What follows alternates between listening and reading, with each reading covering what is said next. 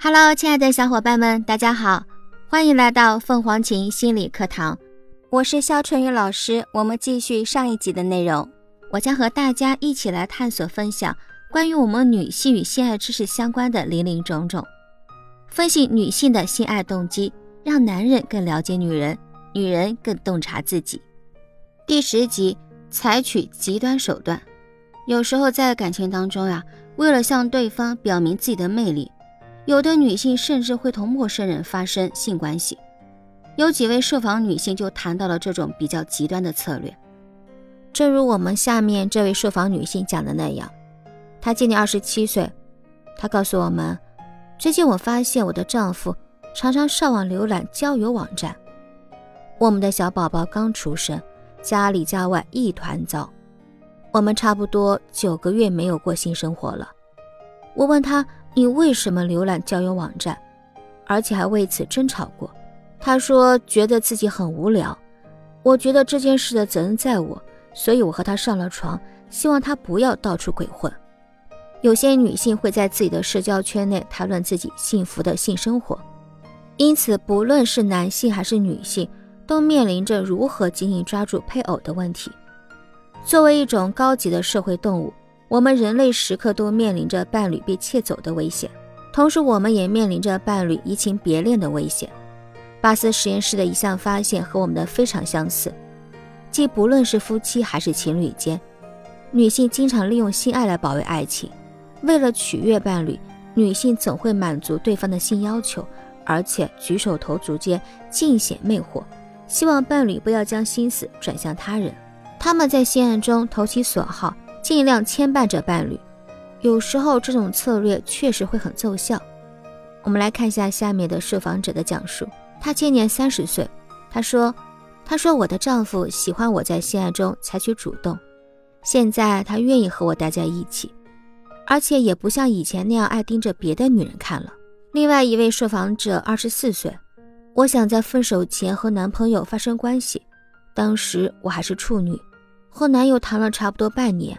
不过，我不想一直和一个人谈恋爱，所以我决定在分手后和他发生关系。我们确实是在分手后才发生的关系，但是这却起到了爱情粘合剂的作用，是不是听上去很可怕？感觉分手后发生关系的人都有点过于轻浮。但奇怪的是，我们自然而然的离不开对方，而且他对我更加用心，主动做一些该做的事。对我有很强的保护欲，可能是在潜意识里，我根本不想分手吧。不管怎么样，我们的爱情绑住了。但这种策略又失败的时候，下面这位受访女性三十七岁，她回忆说：“我当时以为自己找到了梦中情人，想着如果我为他奉献自己，他一定只想着我。其实向他投怀送抱的女人不止我一个，这样的男人。”根本不值得去争取。另外一位受访者四十岁，他回忆说：“我那个时候十七岁，年少无知，以为性爱可以留住身边的人，最终我和男朋友还是分手了。我非常生气，也从中吸取了教训。有的时候和其他人发生关系，反而会让伴侣回心转意。”那我们看看下面的这个故事。这位受访者已经五十岁了。他说：“我的丈夫有了婚外情，而且他的女朋友打电话告诉我他们之间的事情。我为了他开始瘦身，每天到健身馆锻炼。结果我遇到了一位帅气阳刚的建筑工人，并且开始和他约会，希望这样能挽回我的丈夫。这一招确实管用。不过我们这样分分合合都三十年了，很悲哀。不过大部分时候，这种策略不是适得其反。”就是事倍功半。有一位受访者，他是一名双性恋者，二十七岁。他说：“我爱上了一个女孩，我是一厢情愿。为了让她吃醋，我和一个男人发生了关系。不过他对此却无动于衷。”另外一个女性，二十八岁，是一个异性恋者。她说：“二十岁的时候，我谈了两年的男朋友和另外一个女孩鬼混在一起，于是我们分手了。”后来我和他大学兄弟会的一个男生发生了关系，这个男生也是他最好的朋友。我告诉我自己，我这么做就是为了伤害我的前男友。但事实上，我是想让他吃醋，想让他回到我身边。结果适得其反，他不仅不愿意回到我的身边，连他兄弟会的所有朋友都开始讨厌我，包括和我发生关系的那位。一位受访者谈到自己试图让对方吃醋。结果惨遭失败的经历，还有另外一位女性，二十二岁，也是一个异性恋。她谈到自己试图让对方吃醋，结果惨遭失败的经历。她说：“我和男朋友刚刚分手，为了让他吃醋，有一次聚会，我和他的一个朋友发生了关系。当时我醉醺醺的，心情糟糕透了，而他的朋友很吸引我，但是事后我后悔极了，我的前任也很受打击。”那晚我做了不该做的事情，那以后我和前任的关系彻底变了。现在我们还有联系，但是他对我彻底失去了信任。我真希望那一晚什么都没有发生。有时候本想只是让对方吃醋，结果事与愿违，永远的失去了对方。下面这位受访者二十三岁，异性恋者，他说，那个时候我对他感到不满意。所以，我希望动动脑筋，让他好好的对待我。结果，他立刻就提出了分手。我想，以后还是不要随便的耍花招了。和他人发生关系的这种策略，一般都会适得其反。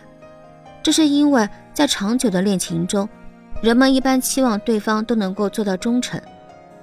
根据巴斯进化心理实验室，女性认为忠诚是做长期配偶的第二大要求，而第一大要求就是诚实。过去那些不在乎自己的女人和他人发生肉体关系的男性，都未能成功繁衍。现代人的祖先重视性忠诚，只在乎对自己忠诚的女性，绝不忍受水性杨花的女性。多数女人对此事十分清楚，所以她们才看重作风问题。而且往往是女性同女性之间谈论情敌的作风问题，这种和他人发生关系的策略比较极端。